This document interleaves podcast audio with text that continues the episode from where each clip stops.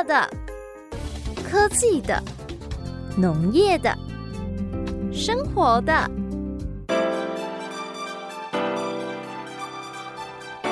欢迎收听《快乐农播客》。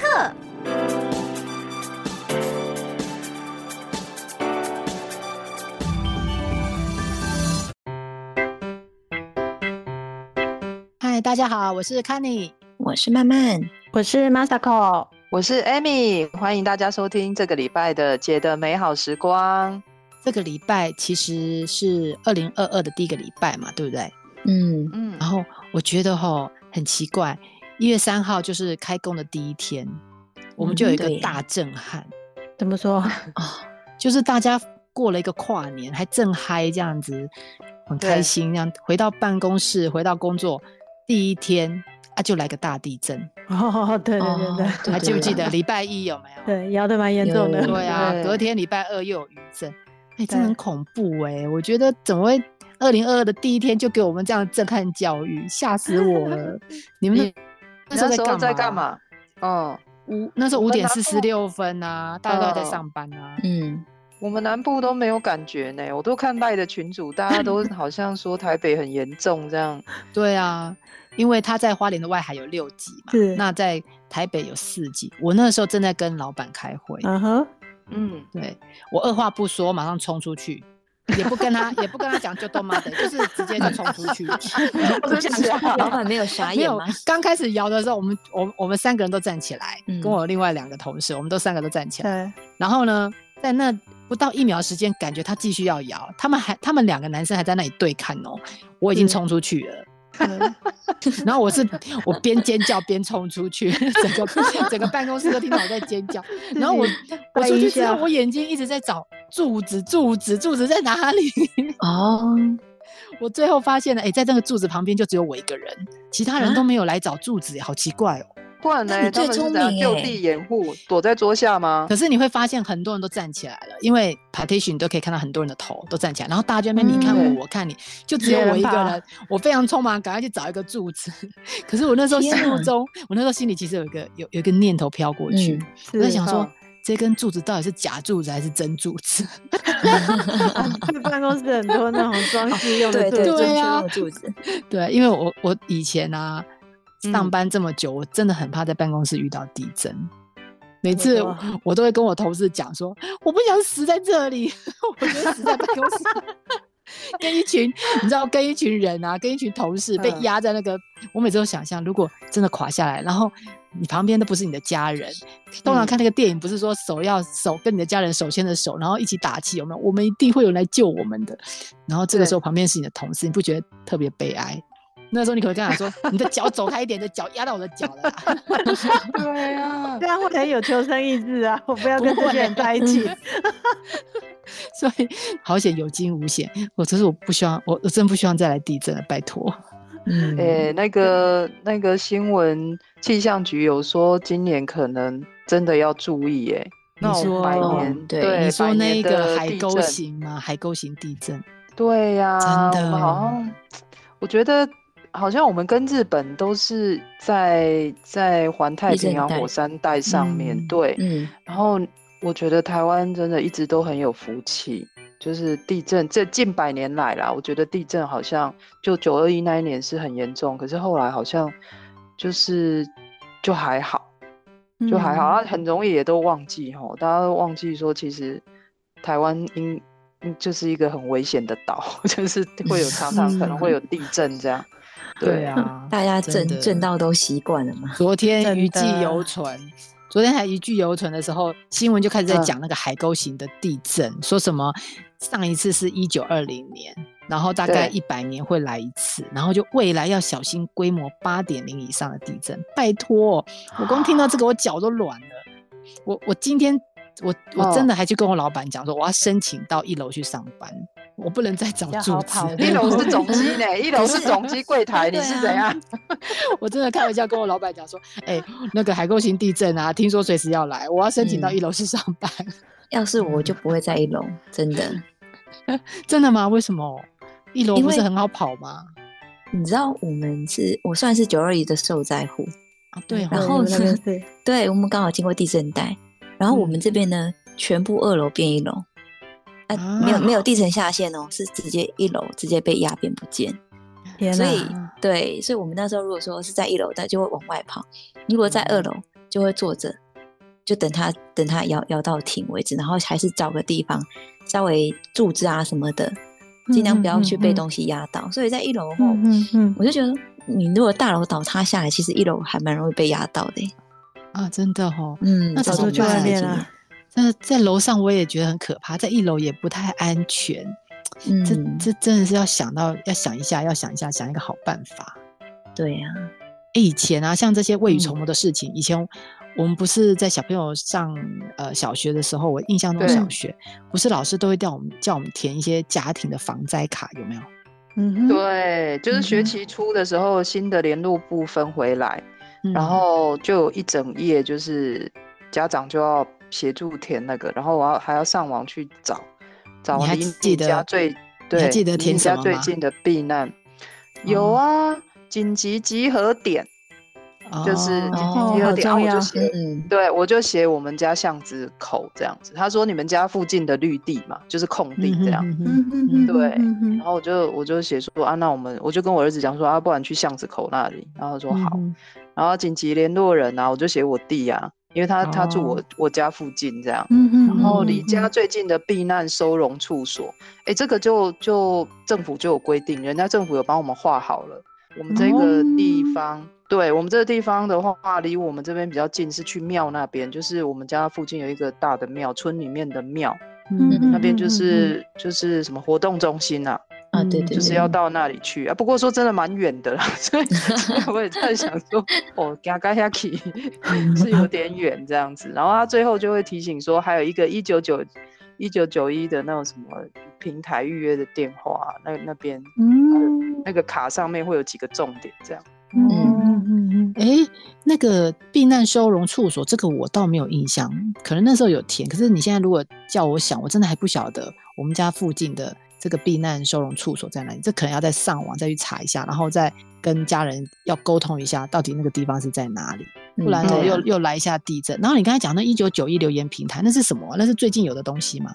其实一直都有，是我们真的没有、啊、对，是我们没有没有用过，没有用到这样子。那是消防署、嗯、消防署的一个平台。对，哎、哦欸，真的，如果真的遇到紧急。这种紧急事件的时候，电话打不通，真的会着着急，真的会急死人。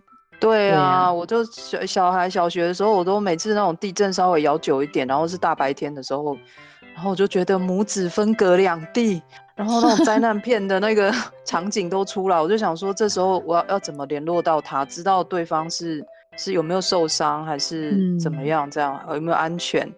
所以那时候我觉得这种一九九一的专线平台就很重要。嗯。哎，那要来研究一下，来研究一下，因为我觉得，因为那一百年呐、啊，海沟型的地震听说快来了，我们的一九九一留言平台预约电话要去给他预约一下，然后紧急避难所要去了解一下你家附近的紧急避难所在哪里。对啊，其实这个都上那个消呃消防署的网站上面去查询，都可以查询得到。嗯哼，对呀、啊，很重要。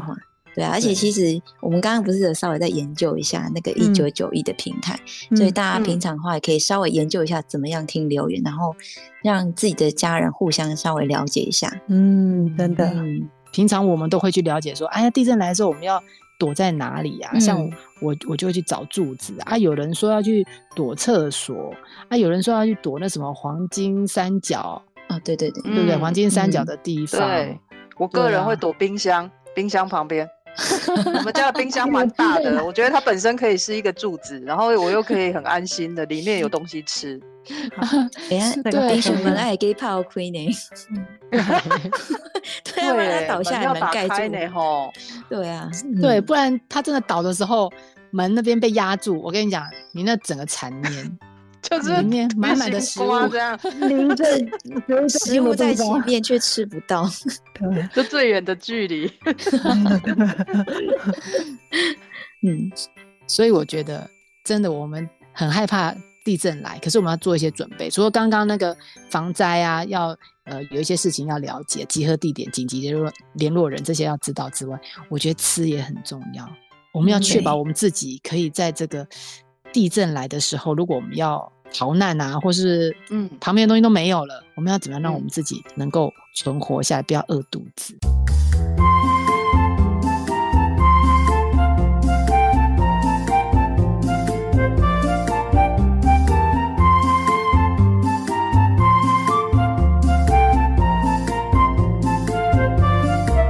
哎、其实我们哈生活在台湾，真的很难想象说，呃，现在如果地大地震来的时候，我们真的应该会有什么样的情形，然后会有什么样子应该要应变的措施。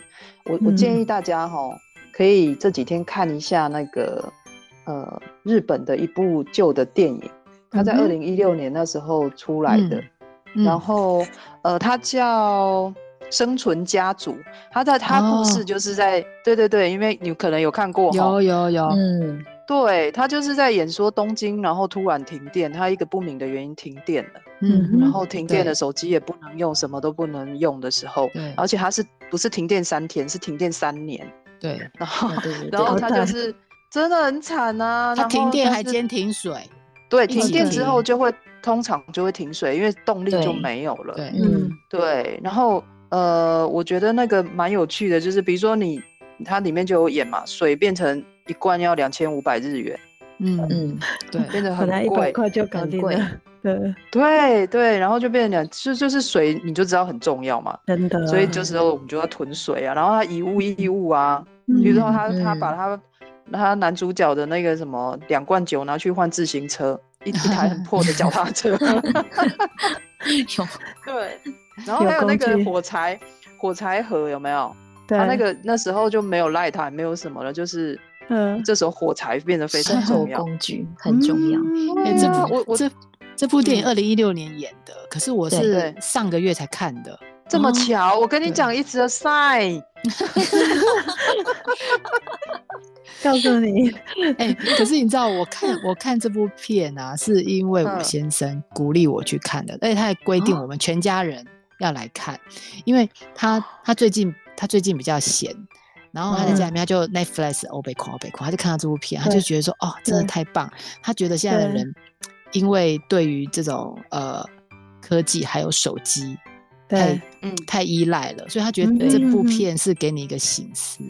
他倒不是从灾难的角度去看，不过我觉得其实它就是一个灾难，你没有没有电啊，他其实就从这个女主角的。呃，小孩那个女孩，她女儿没有手机之后，嗯、开始就很不习惯，嗯、对，嗯，然后开始，嗯嗯，嗯，然后就像刚才 Amy 讲的，那个水啊，他因为他们后来去逃难，他们说他们要走路嘛，走路到乡下去，嗯、呃，鹿儿岛找他找他的阿公，嗯、对他以前都很不屑他阿公住乡下，后来就是要回去乡下，嗯、因为阿公那边可能有鱼啊，然后自给自足可以，所以他们去找阿公，他们。一直往往那个鹿儿岛去，本来一罐矿泉水卖一千块，他妈妈说太贵了，不要买。嗯，结果再往下走变一千五，再往下走变两千，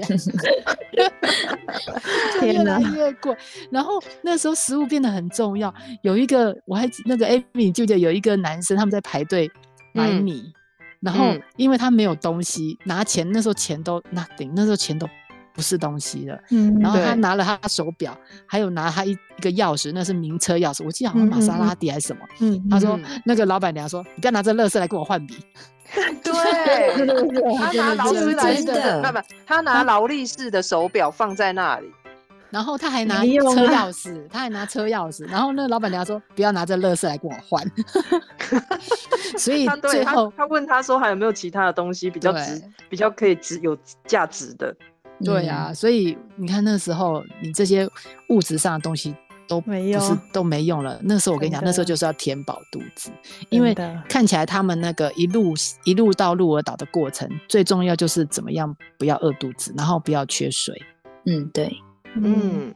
可是连这么基本，能这么基本基本的需求，我那时候也是看了这部电影才发现，哎，我真的没有办法想象原来。要把自己肚子填饱，然后要去找水，是这么、嗯、是这么困难的。对啊，他那个爸爸喝了那个溪水，溪水就想说山里面的溪水清澈见底，很干净，然后他就喝了一口，好甘甜哦。结果他拉拉了肚子，拉得快死掉哎、欸，应该是、啊、我没办法接受那么高的菌素了，对不对？我们平常吃的东西都太干净了。说，对，他也没有过滤的东西，然后也没有煮，他只是想说就这样捧起来喝，结果就就拉肚子，拉到拉到那他差点死掉啊！然后他们遇到那个猪有没有？遇到一只猪，然后他们都流口水了，因为他们已经饿太久了。他但是他们他们好不容易跟那只猪搏斗完之后，那只。那只猪就死了，死了之后他们也不敢，他们只吃过猪肉，啊、根本不敢杀猪。对，所以所以你看是不是很惨？就是好惨、欸。我我就在想说，真的叫我去抓一只鸡，我都不会抓呢。我我我可能就会饿死，我我真的可能没有超市，我可能真的就饿死了，怎么办？所以我们待在乡下还是有好处的，不会很脏。最后发现野，野野外求生是一个很专门的知识跟技能。看了那部片之后，我就觉得，可是我我觉得我没办法去，我没有办法去学那什么野外求生啊。我觉得我可能要先准备一下好了，到时候不要叫我去抓。嗯抓猪什么抓鸡的，然后去喝溪水。我们可不可以先准备未雨绸缪，准备一下？路上也没有那么多猪可以让你抓吗？哎、欸，有有真的真的那样子，我也要一路向南，我要走去找你。我跟你讲，走去南头找你。要记得脚踏车，脚踏车，脚踏车必备。对对，脚踏车先准备好。哎呀，其实各位姐，我们要。更科学化一点啦，人家那个什么、嗯、台湾的，就是消防署已经帮我们想到一个更简单的方法了。嗯、他其实呃有建议，就是说平常我们就要准备那个紧急避难包。嗯，对，对，对。那其中啊很重要的东西，刚刚各位姐都已经有讲到了。第一个就是你要先准备可以维持生命的东西，那当然就是食物跟饮用水。嗯，这个非常重要。然后他建议呢，最好一定要准备三天份嘛。那当然就是说，嗯、其实后面可能我们再提到说怎么样去准备就对了。那这些基本的基本盘先做好之后，他说如果你还可以的话，可以准备一些高热量的东西。那就平常大家都很害怕吃的东西，就是像巧克力啦、饼干这种热量比较高的。然后可以再准备一些罐头，罐头这些是平常、嗯、呃就可以准备。嗯的东西，嗯、还有真空食品，这些都是蛮重要的。嗯哼，还有另外一个就是说，哦、呃，你除了基本盘已经有了，对对不对？刚刚我们提到说，假设呃连连停水停电的时候，那你还有其他最好再准备其他五样东西。第一个就是御寒衣物，嗯、最好是准备，因为假设都停水停电的时候，没有像我们平常保暖的东西的话，嗯、可能会身体。会有危险性，就对。还有急难急难的时候，假设你受伤了，要有药药物药品，嗯，急救的一些基本的药品。还有最重要就是哨子、手电筒跟哨子要干嘛？对，哨子很重要。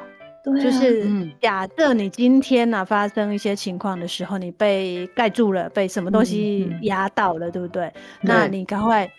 吹哨子的话，那别人去救你就会知道了。那甚至就是说，哦、呃，你旁边有人受伤的话，你也可以吹哨子，让大家赶快来救你。嗯，这样子用，嗯，对，对很重要。那还有提到说手电筒啊，其实蛮重要的，就是在黑暗中你呃需要用得到嘛。嗯，对，就这样子吗？应该还还还有啦，还有那个粗棉手套。哦，那粗棉手套也要准备哦，那是要干嘛的？那、啊、你如果要对啊，你如果要救你旁边的同事啊，你要要出点手要救，如果要救的话，对，或者是把他的脚移开，有没有？把他的脚推开，不然他一直压着你也不行。然后对啊，然后你要你要爬出那个石礫堆的话，你其实。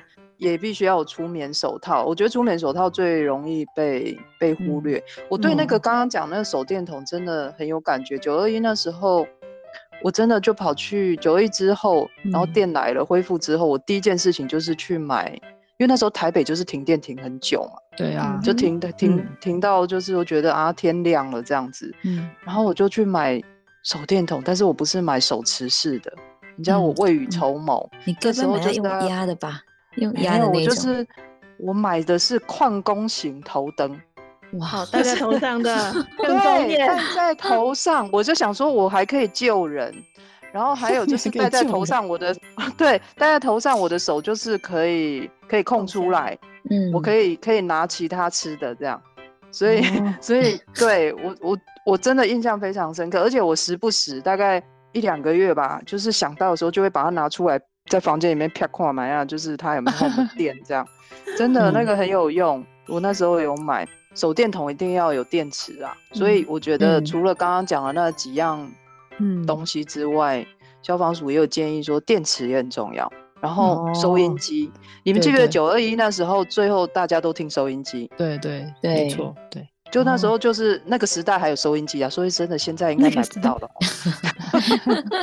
对就是收音机，收音机有，因为那时候大学生都会都会有嘛。然后简单的刀子啊，你如果要要杀一只猪还是什么，你刀子也是很重要。这样，然后还有平常就是身份证、健保卡跟你的存折要影印，哦、就是你把影印本、嗯、这么多东西，那不就拿一个行李箱在那里装哦？当然，行李箱你应该拖不动啊！我跟你讲，那时候逃难的时候，啊、你还要去把行李箱不知道从哪里拖出来，我觉得真的是太麻烦了。你，刚刚讲还要行李箱里面还要放，你把你的袋子里面还要放现金哦，就是这时候信信用卡是不好哎，提款卡嘛不好，因为不 A T A T M 你嘛 不懂用，所以现金还对你可能要放个几千块或一万块，然后就是。一直放在里面，这样。那个刚刚讲到那个、嗯、那个包包真的很重要，不可以拿随便的塑胶袋，因为那个刚刚、哦、对啊，我们刚刚要把那些东西都放进去，还有御寒衣物，嗯、还有还有手电筒啊什么的，这些其实饮用水你放塑胶袋一提可能就破了，破掉了。对啊，对，就拿一个就是呃那种登山用的包包啊，就是那种尼龙，一般便宜的就可以，一九九的就可以了。然后、哦、对，然后这时候一定要双肩背，不要侧背，嗯哼，对，不要在那耍帅了。这时候就是背着就要跑了，哦，真的真的。所以这个这，这个材质很重要，对。哎、嗯，那那就这样准备喽。哎，等等等等等等等，你们讲那么多，啊、然后忘记一个最重要的事情啊？还有什么？还要再装东西，里面已经很满了，不能再放了。不是啦。你包包最后，你现在是不是收好了？我们都习惯性把东西收好，对不对？对。然后都习惯啊，平常用不到、看不到它，我就把它放在柜子里，丢。是，而是要放在比较显眼的地方，就是像那个大门的玄关，或者是说哦，你可能二楼放二楼就放一些床头，可能住大楼的时候就放一些床头柜，或者什么比较容易拿得到的地方，而不是你把它放久了，肯定古亚给修起来。然后修到收到最后，你要逃难的时候 找不找不到那一包，就准备了，就准备一应俱全，给我扯毛这样子。对啊，丢啊！然后大概也是对，但是还有就是说，差不多半年要检查一次啊，因为你我们都会放一些食物嘛，像呃泡面啊或什么之类的那些，就是还要检查一下呃日期有没有过期，这也蛮重要的。我看就是像那个生存家族那个家家总要落塞，哎，对，食物食物真的很重要，结果一吃就昏倒这样。对啊，对啊，哎，食物真的很重要。等一下，反正刚刚那些东西用凯吉 key 就有了啦，电池啊，包包啊。我觉得食物到时候逃难的时候不要心情很差，吃那些难吃的，有应该有不错的防灾食物吧。我们等一下就来讲一些防灾食品，让大家知道怎么去准备。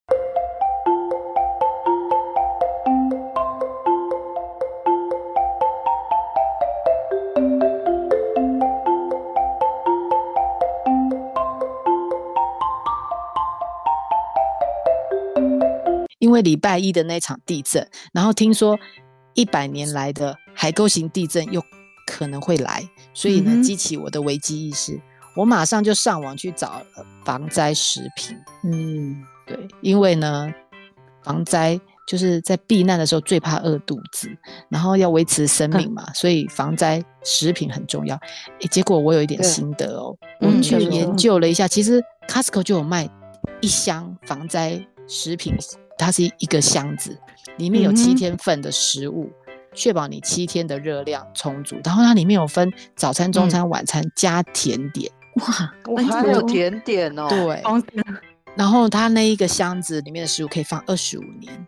我本来觉得不错，你知道，我去研究了一下，我发现 OK，不要去吃那个 Costco 里面有什么？里面有它里面有呃，就是它有类似一些呃。橘子粉泡的橘子水啊，然后有那个乳清泡的类似牛奶这样的东西，嗯、然后大部分都是一些 pasta 什么意大利面，然后什么浓汤，然后有一些泡一泡就变成什么优格。我我是觉得第一个哈。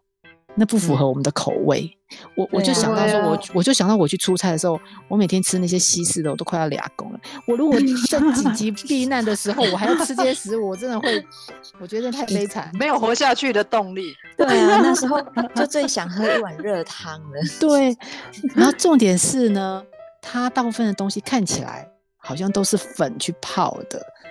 我就觉得有点假，哦、不太不太像是食物的感觉。它可能只是味道让你觉得啊、哦，好像是什么番茄口味啊、南瓜口味，可是好像看不太到原型。所以我我我就排除了 Costco 的那个那个防灾食品箱。然后我觉得日本人做的应该是最好吃，在网络上。survey 完之后，发现日本人的应该是雄厚家哦，厉 害厉害，康妮真的很厉害耶，因为日本真的这方面的经验还蛮多的，是不是？那对啊，我们来推荐一下，搞搞不好各位姐都非常有兴趣，或是你已经吃过这些东西了。嗯，就是呃，那个拥有五十四年历史的防灾中心，日本的防灾中心呢、啊，他们其实在二零二零年底啊，他举行了一场的那个就是品评大会，就对了，他们就是来品评说紧急呃情况的时候要准备哪些食物，然后让大家来票选就对了。哦、那大家猜一下，他们第一名是什么？你看到他就觉得你也很想吃。嗯、他是说，因为那个呃，你发生灾难的时候啊，可能营养都会比较不均衡，所以他第一名被票选出来，就是这家公司，它叫做长寿食品，就是 Long Life Food 就对了。他们做了很多那个烹煮袋，然后选择非常的多，就从蔬菜呀、啊、鱼呀、啊，然后像青鱼啊，呃，或是一些肉类，他们都有一包一包的准备好，那你要吃的时候就很方便。所以这是他们第一个。这这一家我有研究。这家我有研究，嗯，可是呢，我看网络上人家开箱说它的东西不好吃，欸，哎，它的好处就是你打开就可以吃了，因为它都煮好的，是，嗯，可是普遍看人家开箱都说不好吃，都说很咸，哦，对哦，像我们吃这么清淡的，好像不太适合 哈。我跟你们说，很咸是有道理的，啊，真的，真的。真的灾难来的时候，吼，一些心情就败。你其实整个吃东西都索然无味，你知道吗？都假新米给都无味，所以他故意要把口味重，就做咸一点，就是比较有味道这样子。哦、原来如此。会让你吃起来还是觉得人生有滋有味的啦，真的、哦，原来是这样，不是故意要让我们那时候很咸这样子，没有，而且你 逃难很多水，你逃难的时候，因为你还要花费很多力气，对，那你相对过程中你的一些离子，就是那些离子就要稍微补充一下，其实是这、嗯、是正常的啦。哦，哎、欸，人家是有研究的哈、嗯，你看日本人第一名，对呀、啊，对呀、啊，原来咸不是。宣布是不小心，是有道理的，的嗯，对，是有道理的。然后呢，第二名其实这个也蛮贴心的，刚慢慢有讲到了嘛，就是说你在很很你看逃难的时候，是不是很想喝一个热汤？所以呢第二名就是干燥起来的一些呃蔬菜啊，或是粥啊的，嗯、或是像味噌汤，日本他们有那个呃味噌汤、嗯、这些的干块就对了，汤汤块。那个好好喝，这个这个看起来就好吃哦。对，这、嗯、这个真的很方便啦。那像以前我们家小朋友小的时候，我，们也会带着，就是泡这个给他们喝，嗯、很方便。嗯，对啊，它那个几秒而已。现在便利商店我也会，我我也是平常就有在练习我的求生的那个 训练，所以我会买来吃。那个真的晚上。对，晚上有时候或者是天气很冷的时候，然后你就晚餐不知道吃什么，你就可以买那个。可是这个真的也都是偏咸，嗯、味道重一点。对，对啊，你就水加多一点，加加多一点就是对啊，然后一冲马上就比那个泡面还快，几秒钟就对，就一对啊，一个杯杯面啊，还是杯的冬粉有没有那种汤就好了、嗯。我觉得这个太方便。嗯哎、欸，对啊，你们也你们也很天真呢。你知道在危急的时候，可能也没有热水，所以这个冷冻干燥我也有研究。嗯、因为呢，嗯、冷冻干燥那时候，因为我觉得普遍大家都说这种比较好吃，口味都很好。哎、嗯欸，它还有饭呢、欸，它它的米饭也可以冷冻干燥。可是冷冻干燥怎么样？最后变成可以入口的饭呢？就是它要用水去泡，而且日本人真的已经在这个灾难，他们的灾难下已经研发出很多技术。它的米饭干燥米饭是可以常温泡，常温的水泡，也可以热水泡。嗯、常温的水，如果你没有，如果你没有火去煮一个这种滚的水来泡的话，其实常温的水泡六十分钟，哎、欸，最后它听说那个口感也是非常的 Q 软。嗯啊，好厉害哦！常温的就这样冷冷的。所以就矿泉水给它开下去，嗯、然后让它泡一小时也可是。我真的好想吃吃看哦！你们改天买来吃吃看，先试吃一下。好欸，真的。你们有人吃过吗？用那个常温水泡出来的？还没有，常温水都还是用热水。水。对啊，对啊。只是我就是没办法想象那个米饭。听说日本人的米本来就很厉害了，他们做这种防灾食品的米，泡起来也超厉害，很好吃。厉害哈。对啊，我们改天应该买来用冷水泡看看，是不是还是这么好吃？嗯，哎、欸，然后第三名嘞，第三名，第三名哦，这个是他们呃，固力口就是那个呃那个叫什么棒状的那个饼干出的那家公司，哦、他们把饼干啊跟那个奶油，就是奶油饼干呢，应该这么讲，放在罐、嗯、罐一罐里面这样。那其实这个是它有另外一个意义，就是说、嗯、这个是很多。比较年纪比较大一点的人，他们小时候都吃这个长大，所以吃这个东西有让他安慰到他的心里，就是说啊，哦、我小时候也吃这个长大，我现在在逃难的时候，我一样可以吃到这个东西。所以这个是长春款就对了。哦，每一年票选都被选。日本人真的很贴心呢，考虑到心理层面。对嗯，这个看起来不 错。对，而且还可以放五年。放五年哦。对，没问题。而且我看它它的包装，因为是红色啊，我看它的包装也蛮漂亮。的，上面都还有印一些逃难的一些贴心的话呢，就是告诉你可能要注意哪些事情，所以我觉得这种设计还蛮好的。嗯啊，所以很贴心哈。对啊，嗯，然后再来一个也是大家很很熟悉的，就是那个 House 做咖喱。咖喱块的那个公司，他们做的就是咖喱相关的料理调味包就对了，应该这么讲。嗯、比如说蔬菜的炖饭这样，嗯、那其实这个也是一样，就是不用加热，你打开也就可以吃了。那这个平常大家有兴趣也可以买来吃这样子。嗯哼哼哼。然后另外一个是前几年也就很很红的，就是叫面包罐头。哦。那就吃面面包，对对，但是它可以放的呃，就是超过五年是比较久吗？对、哦、对，那这个他们觉得说，哎、欸，其实一般吃过的人觉得口感都还蛮不错的，嗯、而且它其实有做到不含蛋，因为如果对蛋有过敏的人，他们也可以一样来吃这个、嗯、呃避难的、欸。对啊，如果他是吃素的，哎、欸，他准备防灾食品也是很、嗯、很麻烦哦。看起来刚刚这样，对哦，对，没有什么他能吃的。有有有有，那个素的话，其实我们台湾就有那个慈济啊，他们有一个那个香鸡饭，就是专门都是素的这样子。哦，也是这样的，对，也是泡出来的吗？还是它是？就是可以也是加热水，或者加那个就可以泡，就可以等于是说，呃，变成是一个比较热的，因为目前还是都是加热水。那他们也有香鸡面，如果是想要你想要吃面的人，也可以有那种，但而且它口味还蛮多。然后那时候我们他们在直接在推广的时候有试吃过一小口，因为其实出乎我意料之外还蛮好吃的耶，哦、所以现在蛮多登山的人都会呃会去买这个东西，嗯、然后就是平常登山的时候就可以吃，不一定要防灾的时候啊。对对，其实这个干燥的、干燥的用泡的还原的这样的食物啊，嗯、其实它最好的一个优点就是它很轻。听说那一包才一百克，嗯、所以你在身上你可能带个什么十天啊、七天，可能都不会太重。对啊，而且如果说还要想要吃菜多一点，我们台湾现在其实都蛮容易买到那种脱水蔬菜。嗯，然后饼干想吃的话，你都忘记了国军的战备口粮。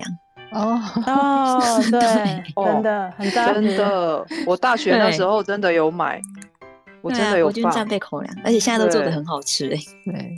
那吃的也蛮有饱足感的哦。嗯，哎、欸，讲这么多啦，其实哦，我最后我决定要去买的都不在这里面。嗯，你要买什么？我后来发现，你知道吉野家竟然又有出防灾食品，它、哦可是它是罐头，它是罐头的，一打开马上现成的牛冻，它还有牛肉口味、猪肉口味，还有鱼口味，听说很好吃，而且它的饭量又很充足，它的饭又很 Q 弹饱满，所以我最后决定还是去买吉野家，因为平常我就有吃过，我对这个味道非常熟悉。在逃难的时候，嗯我我就是要吃一下熟悉的味道。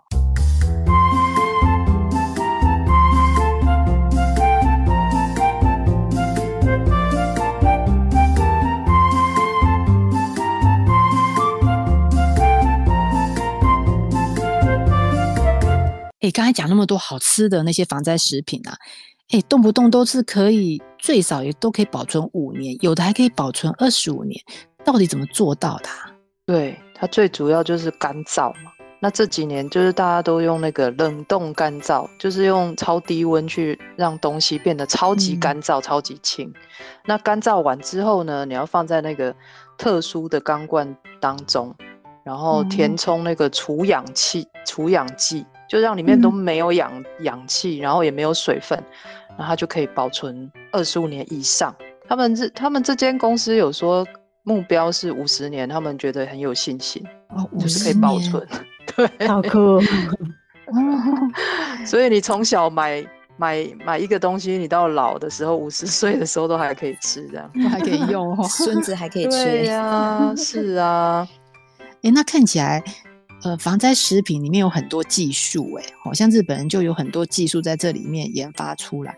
那看起来，整个防灾食品在设计上面就是，呃，一些比较针对这些硬需求，就是要放的很长。嗯然后还有什么东西要注意的吗？呃，其实日本他们在就是发展这个食品的时候，他们有发现说，其实要做到最简单化就对了。就是说，因为你在这些特殊的情况下，哦、你不太有什么刀刀具啊，或是工具来吃这些东西，所以呃，要让东西很好打开，然后打开就可以马上吃了。所以他们所有的设计都朝向简单化。哦，那，对，像刚刚你我们介绍的那一个，有一个用泡的那一个米饭啊，哎、嗯，它一打开之后，里面竟然有一只汤匙。嗯，对啊，好厉害！而且他们其实发现说，最重要的是，他们也把常温水就一般的水拿起来就可以煮了，就开发这样子的阿法米，这在、哦、呃就是防灾的时候很需要。嗯哼哼嗯，对啊，我觉得他们真的很贴心。那个他们的那个阿法米啊，竟然可以把米弄得那么好吃。然后他把水倒进去的时候，他也知道你不是在厨房，你绝对不会有量杯。所以打开的时候，它里面还有那个止水线，就在那个袋子的里面。你用眼睛看，你就知道，把水浇到那边啊，就就差不多到了，就是就是那样子的高度。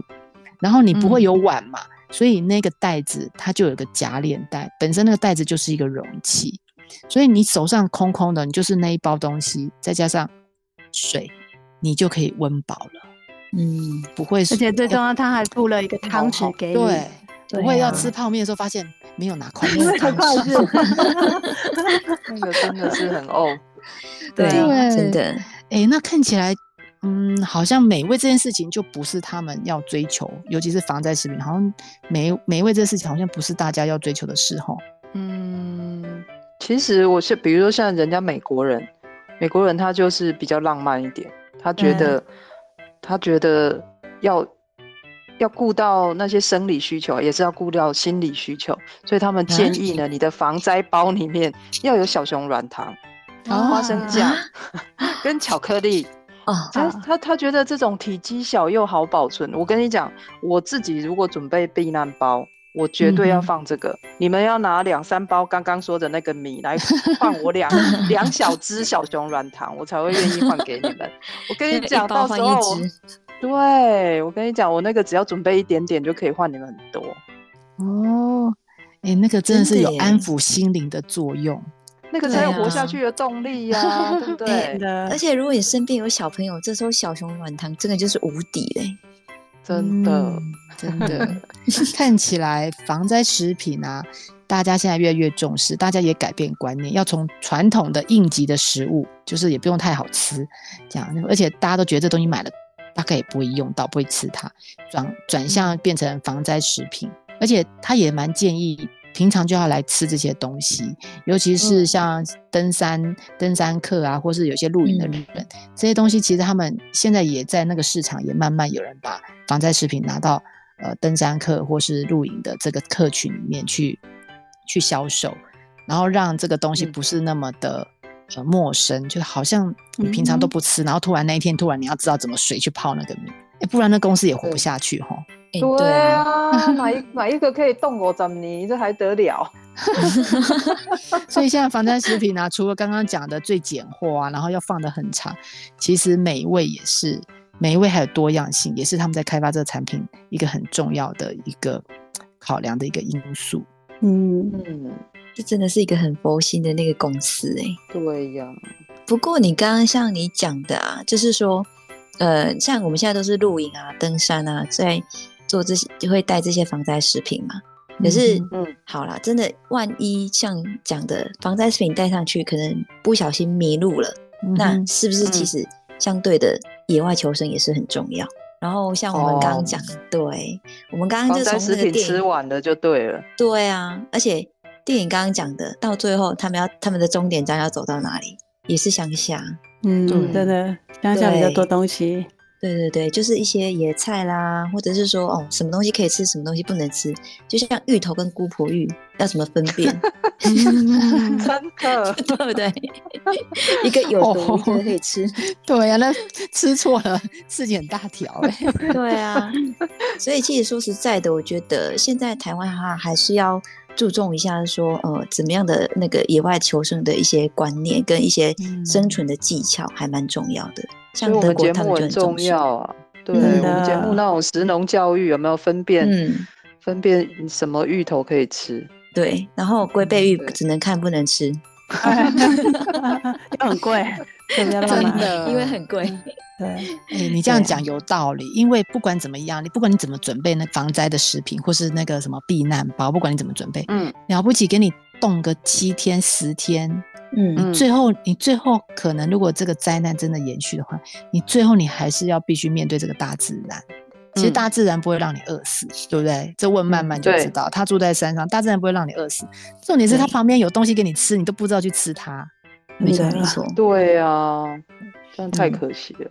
对，所以我觉得现在的小孩子，甚至大人，三不五时也是要来听听我们的节目，嗯，就知道说，其实灾难来的时候也不用怕了，我们就赶快全部都去乡下这样子，嗯、那边有鸡跟猪 可以抓，有些有鸡有猪。对啊，有米有菜，什么都没有、啊。你看这个事情，慢慢从来不会伤脑筋。他说啊，什么东西停电一个礼拜，我都可以活得下去，吃不完。停电一个礼拜，我们可能会从先开始清冰箱冰库里的东西。哎、欸，讲到这个，最后我觉得哈，火很重要，是不是啊？对对对对，真的。抓了鸡，抓了猪，哎、欸，没有火也不行啊。对，不要呃，我说真的，不要笑想。会钻木取取火这件事情不可能，嗯、所 以请准备赖打，那个赖打要放到你的避难包里面，嗯、真的，打火机真的非常重要。对呀，好。我们今天谈了一个非常严肃的话题，哎，二零二二的第一个礼拜，我们就讲这个话题，好像有点太严肃哈。可是我觉得这个一定要的，因为呢，我觉得在备而不用啊。对，在年初的时候，嗯、我们就把这个东西都准备起来，唱这样保证我们今年一整年都非常平安。然后你也没有什么好烦恼的，因为真的 海沟型地震来的时候，你的玄关呢，或是你的床头放了这个东西。可以让你这样子赶快的做应变措施，好，是算是我们今天也教大家怎么样认识防灾食品，然后怎么样准备这个避难包，然后大家不要太紧张了哈，反正有备无患，都不要用到这样子。嗯，那我们今天的节目就到这边，我们下个礼拜再见喽，拜拜，拜拜。